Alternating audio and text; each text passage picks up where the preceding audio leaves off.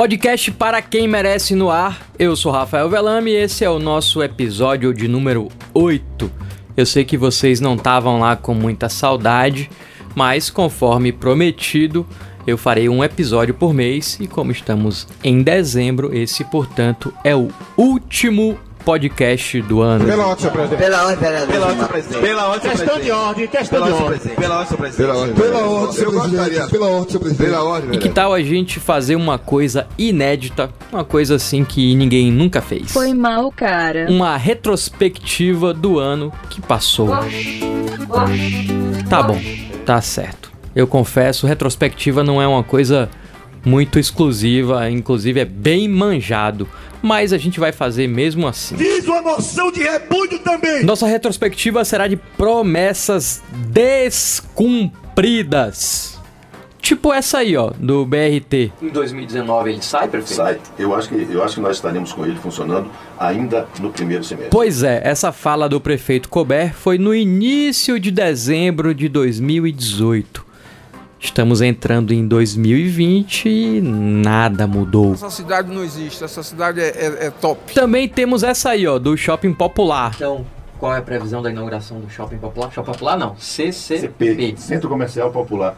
Eh, Nós devemos estar no primeiro semestre com ele já pronto para fazer a, a transferência das pessoas. Carimba que essa é mais uma promessa descumprida. E a Lagoa Grande, eita que o deputado Zé Neto tinha certeza que ela ficaria pronta. Olá pessoal, eu tô aqui na Lagoa Grande, feira, e atrasou um pouco. Político adora prometer, né? E tem mais. Olá pessoal, estou aqui no Centro de Convenções de Feira e eu tenho uma ótima notícia para vocês. O governo do estado vai passar o dinheiro para o município encerrar essa obra e tomar conta do Centro Como podemos ver, 2019 não foi um ano muito diferente de 2018, nem de 2017, porque são muitas promessas e pouca ação. O povo baiano está cansado de promessas eleitoreiras. Eu poderia citar várias outras, mas como o podcast tem que ser curto e para não encher o saco de vocês, acho que essas já bastam para a gente ter uma noção de como foi o ano de 2019 em Feira de Santana. A gente torce que em 2020 as coisas sejam diferentes, se é que isso é possível.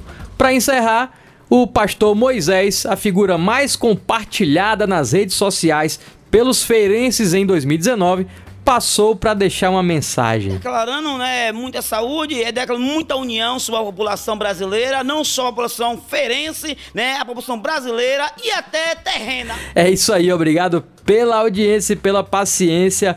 Bom 2020 para quem merece.